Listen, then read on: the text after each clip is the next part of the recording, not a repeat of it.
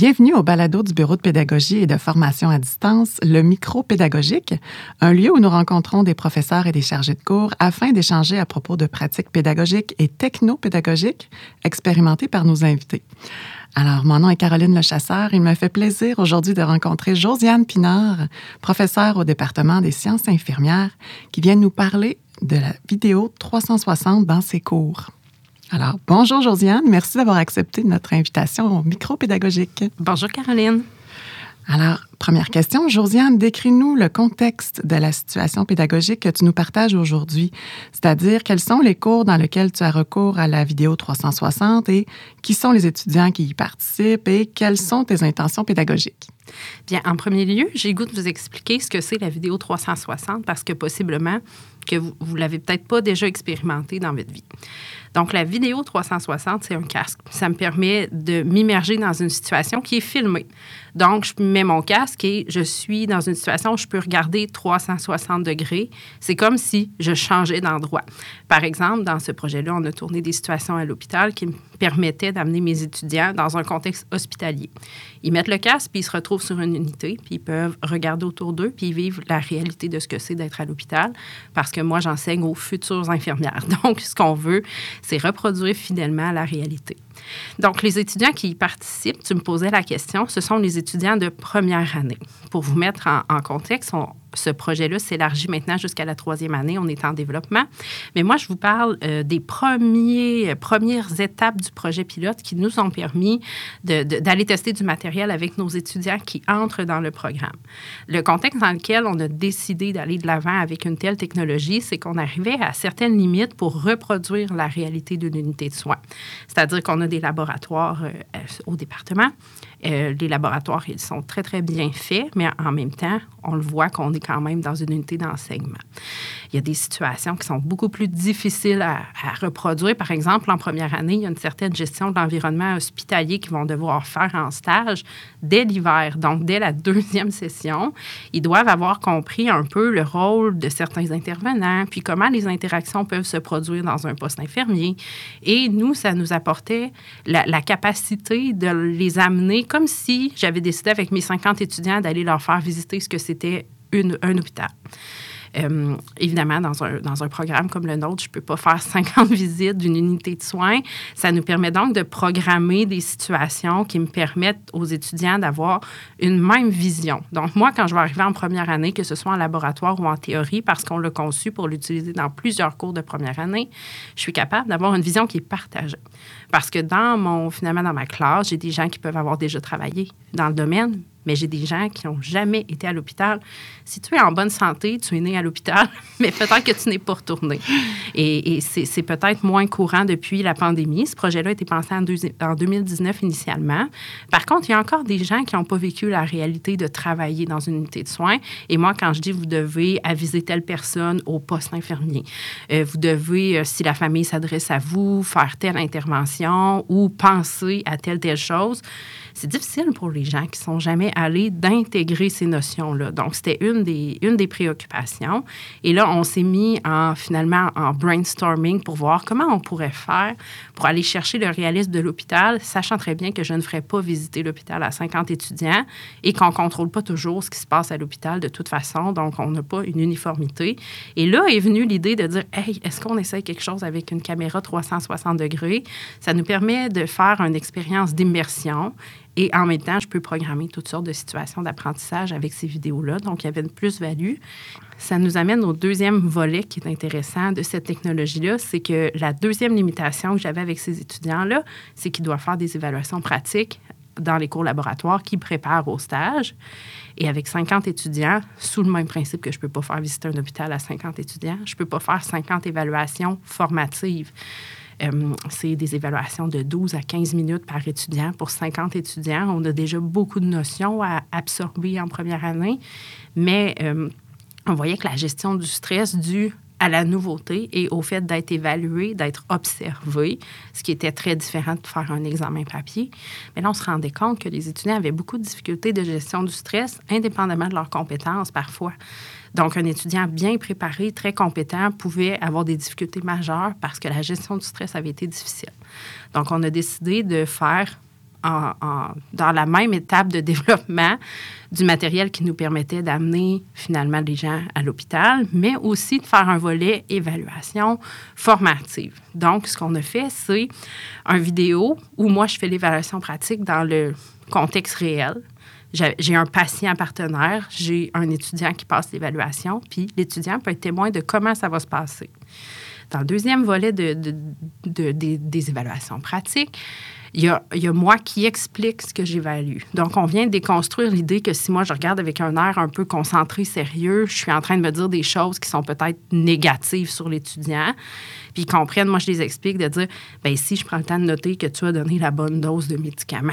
Donc, ils comprennent que je ne suis pas nécessairement en train de noter que ça n'a pas bien été. Donc, ça fait baisser le stress aussi. Énormément, le, sentiment d'être jugé, puis ils mm. comprennent ce qui se passe dans mon raisonnement à moi, et donc, ça leur fait moins peur. Et dans un troisième ce qui est une idée de votre équipe, finalement, où on m'avait proposé de faire avec l'étudiant une espèce de coaching, finalement. Donc, l'étudiant parle à la caméra et lui explique, moi, j'arrive, j'ai ma première minute de lecture, puis voici ce que je prends en note. Voici comment je fais pour que je me trompe pas dans telle chose. Donc, euh, comme un étudiant modèle qui est en train de, rendre transparent son, raisonnement, c'est Exactement. Ah, OK, Donc, tu, peux faire la situation, tu peux juste voir ce que c'est une évaluation réelle. Tu peux regarder moi qui commente ou l'étudiant qui commente et c'est trois fois la même évaluation. Donc, euh, ça nous permet d'avoir finalement trois aspects très importants de cette évaluation-là et de venir, pour l'étudiant, de, de venir baisser le stress qui, est accordé au fait de la nouveauté et de l'incompréhension de ce que c'est d'être évalué du point de vue pratique. Je, peux le comprendre. moi, si demain on me dit je viens t'observer, puis je vais, je vais te noter sur ce que tu enseignes, c'est sûr que j'ai du stress si je ne comprends pas ce que tu vas observer, puis quels sont les objectifs de faire X, Y étapes. Donc, ça nous permet vraiment d'expliciter ce qui se passe de tous les points de vue. Et ça, euh, je ne peux pas l'avoir en vidéo deux dimensions, c'est moins réaliste. Euh, ce qu'on souhaite, c'est que l'étudiant ait vraiment l'impression d'avoir vécu l'expérience pour que notre cerveau enregistre qu'on l'a déjà vécu puis que c'est pas une menace. Ça, c'est, ça a été euh, un franc succès, honnêtement, nos étudiants. Là, et ils l'ont testé en 2019. On a fait un, questionnaire pour évaluer finalement la portée de cette intervention-là. Et, et, l'aspect gestion du stress était ce qui ressortait le plus, le plus intéressant de l'utilisation de ces technologies dans le laboratoire. Excellent. En fait, quand on pense au domaine de la santé, euh, on, a l'impression qu'on ne peut pas se tromper, tout ça, donc ça rajoute encore une couche de, stress. Je pense à un étudiant de première année qui doit se rendre dans une unité de soins, puis qui, faut qu'il soit adéquat et tout ça. Donc, je pense que c'est vraiment une belle porte d'entrée, là, franchement, pour un étudiant qui arrive en sciences infirmières, surtout pour ceux qui n'ont pas eu d'expérience en milieu de santé. Franchement, c'est vraiment super intéressant. Mm. Alors, concrètement, euh, comment ça se passe, la participation des étudiants? Tu nous en as parlé un petit peu tout à l'heure en disant que ça avait été un succès, mais comment ça se passe euh, réellement? Dans le cadre de, la technologie qui avait été développée pour l'évaluation pratique, on avait utilisé les périodes de laboratoire qui sont habituellement prévues à la grille horaire. Donc, ça n'avait pas demandé de ressources additionnelles ou de réaménagement. Et on est allé vraiment euh, remplacer dans notre prévision pédagogique. Là, on est vraiment allé remplacer le moment où j'aurais fait une évaluation formative la semaine d'avant avec les étudiants, la semaine avant l'évaluation.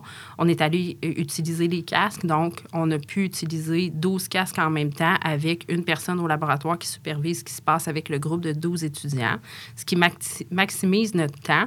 Ça aurait été impossible que je fasse 12 rétroactions individuelles lors de cette période-là. Donc, dans une courte période, on était capable vraiment d'exposer tout le monde aux situations. Puis la semaine d'après, ils allaient faire leur Donc, au, début de la, au début de la session, ils font quelques cours laboratoires. Et quand ils ont intégré quelques notions, ils font une évaluation formative. Et la semaine d'après, ils, allaient faire l'évaluation sommative. OK. Donc, les étudiants mettent le casque, visionnent la situation, puis ensuite, tu, tu fais un retour avec eux. C'est bien ça? Oui, exactement. Puis même, moi, j'avais pas nécessairement besoin de le faire parce que tout est prévu dans la vidéo pour être autoportant, entre guillemets. Donc, ce qui est génial, c'est que la, personne qui était là, qui s'occupait du matériel, elle, savait comment les casques fonctionnaient, elle les préparait, les installait aux étudiants, elle expliquait comment ça fonctionnait. Puis moi, je mets les gens en contexte dans la vidéo qui est tournée. Donc, euh, cette période-là, elle est super intéressante parce que le matériel pédagogique, évidemment, ne me remplace pas. On est occupé à faire toutes sortes de choses dans ces laboratoires-là, mais elle me permet d'avoir une certaine autonomie pour un groupe pendant qu'on est occupé à d'autres choses pendant la période laboratoire. Donc, il y avait, il y avait vraiment une plus-value intéressante de ce côté-là d'utiliser un casque qui remplace finalement 12 évaluations formatives individuelles avec rétroaction finalement. Excellent, super. Et quelles ont été les embûches rencontrées lors de la mise en place? J'imagine qu'il y a eu des, des, petits pépins ou des choses qui ont été un peu moins bien là, dans, dans la création du matériel ou quoi que ce soit? Euh, embûches. Il n'y a pas eu de grandes embûches, honnêtement, dans le sens où ça a l'air quand même très technologique, en tout cas de mon point de vue de professeur en sciences infirmières, qui n'est pas très technologique de par ma formation, j'avais l'impression que c'était quelque chose de très complexe. Mais je dirais qu'en amont, ce qui était complexe, c'était plus au bureau de pédagogie que ça s'est passé parce qu'il a fallu apprendre à faire fonctionner une nouvelle caméra. Donc, euh, de, ce côté-là, il y a eu plusieurs semaines de tests. Ça s'est bien passé, mais il a fallu quand même, si on décide de se lancer là-dedans comme équipe, ben là, il faut apprendre une nouvelle technologie pour filmer. Si tu ne travailles pas en étroite collaboration avec les gens qui utilisent la caméra pour t'adapter, ben là, euh, peut-être que tu peux avoir des surprises. Puis la dernière chose dans ton scénario, c'est comme ça capte 360, tu n'as pas beaucoup de, de jeux dans le sens où tu peux pas te cacher dans le décor. Quand ta caméra regarde vers l'avant, tu peux tout être en arrière de la caméra, puis décider de rentrer dans le champ de la caméra comme tu veux quand ta caméra capte tout l'environnement, ben, tu dois scénariser tout ton environnement. Donc, quand je suis allée à l'hôpital, j'avais trois personnes qui discutaient d'un cas clinique qui était au fond à gauche. J'avais une personne en avant qui avait une discussion. J'avais quelqu'un qui rentrait, qui faisait la famille. Euh, ben, moi, j'ai dû travailler comme en silo parce que tous ces gens-là n'étaient pas réellement en interaction, mais devaient faire le scénario en parallèle pour que tout ça ait l'air crédible finalement. Donc, ça aussi, dans, dans ta façon de prévoir les choses, il faut comme que tu découpes en panorama, dire à l'avant, il se passe ça, sur le côté, il se passe ça, puis voici ce qui se passe. Puis c'est comme trois choses en silo, mais qui doivent arriver dans le temps. Donc, si tu changes des choses dans le scénario A, ben il faut, faut que tu prévois si ça a un impact. Exactement. En même temps, on a été dans des situations qui sont assez, je dirais pas simples, mais on vise pas à reproduire une méthode de soins très précise avec un espèce, pour ceux qui ne sont pas dans le domaine de la santé, avec une recette très précise d'étapes. Ce qu'on souhaite, c'est vraiment, comme là, on avait la gestion du stress, visiter une unité de soins, on a fait des, des aspects communication, et là, on va l'étendre à des situations de soins qui sont euh, très difficile à, être certain que notre étudiant va y être exposé. Mais la compétence n'est jamais quelque chose qui a besoin d'une précision. Euh, euh, finalement euh, méthodologique très grande parce que de un, c'est pas nécessairement pour ça que ça existe, c'est plus pour que ton cerveau enregistre que tu as vécu une expérience X, Y, Z. Et donc, c'est pas ça que ça vise. Puis dans un deuxième temps, bien, le risque d'erreur est quand même très grand dû à la façon dont tu dois scénariser ça. Puis on veut pas finalement traiter les images puis se rendre compte qu'il y a des incohérences parce qu'on peut pas faire de montage tant que ça non plus. Euh, il y a la possibilité de faire certains fondus puis tout ça, mais on veut garder le naturel, d'être réellement immergé dans quelque chose. Fait que si on a plusieurs, euh, on dit on fait un fondu puis on change quelque chose, ben, l'utilisateur se rend compte finalement qu'il n'est pas nécessairement en train de vivre quelque chose euh, mm-hmm. euh, de réel. oui, de réel, exactement. Donc, il y, a ça, mais en même temps, il faut juste choisir stratégiquement en amont, puis ça se fait très bien ensuite. Donc, c'est un défi, mais en même temps, c'est un défi de planification plus que de complexité de tournage. Là. OK, excellent. Puis tu as été accompagné par euh, un conseiller pédagogique justement pour scénariser comme il faut tes scénarios, j'imagine? Oui, exactement. Euh, je, travaille avec Paul Godet, lui aussi, pour ne pas le mhm. nommer. Je trouve ça important que, que, les, gens, euh, les gens se reconnaissent parce que c'est parti d'une équipe de professeurs et d'une équipe finalement chez vous, donc de Eric et, Paul, euh, qui ont commencé à travailler avec nous en amont.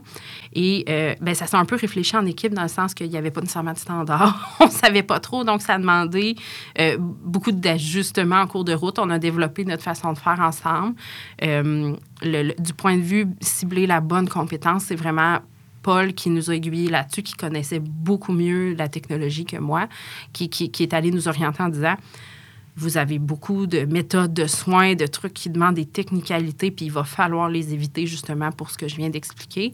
Donc, le, le, fait de poser des questions, puis d'avoir en amont cette collaboration-là, elle me semble, à mon avis, plus importante encore que lorsqu'on fait un tournage standard parce que le risque d'erreur est quand même grand si on ne prépare pas tout ça et on a moins de marge de manœuvre pour les corriger. Donc, tout ça mis ensemble, ça fait que c'est un vrai travail d'équipe finalement. Et c'est comme ça que les gens ont poursuivi le, projet. Il y a d'autres tournages en cours, puis c'est la méthode qu'on a, a décidé de reprendre finalement parce que c'est une recette qui fonctionne bien. Alors, avec un certain recul, quelles sont les retombées de l'utilisation de la vidéo 360 sur les étudiants et sur toi, à ton avis? Je crois que ça a amené une grande réflexion sur ce qu'on voulait faire du point de vue du programme. Puis là, je, je parle informellement. C'est pas nécessairement qu'on a fait une réforme des cours, mais plutôt que certains professeurs de spécialité ont décidé de s'allier à ceux qui avaient débuté le projet pour dire ah ben si on le fait en première année puis qu'on l'utilise pour les évaluations pratiques, moi je les reprends en stage pour des, des activations de connaissances. On s'est mis à utiliser un logiciel interactif pour planifier des situations. les gens ont dit ah ben moi en deuxième année je préfère tel projet dans mon cours. Ben là moi en santé mentale les étudiants j'ai de la misère à reproduire telle avec un patient qui peut être agressif. Euh, moi, les étudiants n'ont pas la chance de voir, euh, par exemple, en périnatalité, telle situation parce qu'elle n'arrive pas nécessairement souvent, puis est difficile à reproduire en laboratoire parce que le réalisme est moins là. Donc, euh, ces gens-là se sont comme joints à la réflexion pour dire, hey, si l'étudiant, en première année, on l'expose à ça, puis qu'on choisit de répéter l'expérience, bien, on croit qu'on va maximiser finalement les bénéfices de ce qu'on a développé. Mm-hmm. Puis, euh, on, a vu que les étudiants, un, avaient apprécié. Deux, ça nous permet d'aller vraiment dans quelque chose qui est ludique, ce qui est peut-être euh, moins un réflexe en sciences infirmières, je trouve. Puis, c'est pas de dire que ce qui est fait est plate, mais on a tellement de choses à faire. Le rythme est tellement rapide que d'arriver avec des choses comme ça, on a l'impression que ça donne une bouffée d'air de travailler comme prof là-dessus. Mais aussi pour les étudiants, d'être exposés à d'autres choses, ça fait une, autre méthode. Fait que dans, les deux cas, euh, on, était assez confiants que de l'étendre sur notre programme au complet. Euh, c'est gagnant pour tout le monde. Dans nos propres cours respectifs, effectivement, on s'est dit qu'on allait y gagner. Excellent, super. Et puis, en tant que pédagogue, qu'est-ce que tu retires de cette pratique d'enseignement? Bien, le point qui est important que je réalise peut-être en 2023, c'est que les étudiants qui ont travaillé là-dessus ont tellement gagné comme étudiants. Puis j'ai une suggestion qui m'a vraiment... Euh, les étudiants m'ont dit, moi, Josiane, les situations de soins qu'on développe en ce moment, ça m'a vraiment beaucoup aidé à comprendre. J'ai comme compris l'aspect pédagogique d'inclure les étudiants dans le développement qui nous ont soutenus. Euh, euh, dans leurs compétences comme futurs infirmiers, mais aussi dans, peut-être plus gestion de projet, euh, pédagogie. Donc, ça leur a donné peut-être d'autres atouts. Puis, ils, me sont arrivés avec une suggestion que j'ai trouvée fort intéressante. Ils m'ont dit, j'ai observé que, que, tu nous as dit à quelques reprises que c'était quand même assez... facile de tourner. C'est pas si compliqué que ça. La caméra, là, les gens sont formés, donc on le met à l'horaire, un peu comme votre balado. C'est assez, euh, c'est assez accessible de le faire. Il disait, moi, je pense que si je suis un étudiant de première année, moi, je pense qu'on pourrait réfléchir à ajuster ou développer du matériel à chaque année. Le, fait que les étudiants y arrivent avec leur expérience, leur vision des choses, ça apporte quelque chose. Puis, il disait, ça pourrait devenir un projet porteur. C'est pas nécessairement réaliste de dire qu'on va faire un grand projet chaque année, mais que la contribution des étudiants elle devrait se poursuivre dans le temps. Ça, je n'y avais pas tant réfléchi comme ça parce qu'on voit souvent un projet, on l'ouvre, on le ferme. On l'ouvre, ça va, c'est terminé. Là, je me suis dit un peu comme nos méthodes pédagogiques qu'on doit toujours ajuster finalement. Je pense qu'à à chaque année, à chaque deux ans, je réfléchis sur une façon de pérenniser l'ajustement et la mise à jour de ce matériel-là. Je ne sais pas quelle forme ça prendra, mais, mais pour moi, c'est ce que j'en retiens, c'est de dire c'est enrichissant pour les étudiants. Puis le fait qu'ils développent avec moi, et, que je continue d'y inclure des étudiants, il y a quelque chose de, très important puis une grande valeur ajoutée pour moi comme pédagogue de le faire de cette façon-là. Je pense que le fait qu'ils aillent en stage aussi puis qu'ils vivent des expériences, s'ils reviennent avec, euh, avec toi puis qu'ils disent j'ai vécu ça, ça serait pertinent pour les étudiants de le vivre en 360 avant d'arriver dans le milieu. Je pense que ça peut nourrir aussi ta réflexion. Bien, tout à fait. Fait que ça développe une proximité puis ça nous permet de fournir des outils qui sont vraiment adaptés aux besoins des étudiants. Donc, ça, nous, on en a besoin finalement que les étudiants nous nourrissent de ça pour rester pertinents dans notre enseignement. Mhm. excellent, merci. Et maintenant, Josiane, la question qui tue? Oui.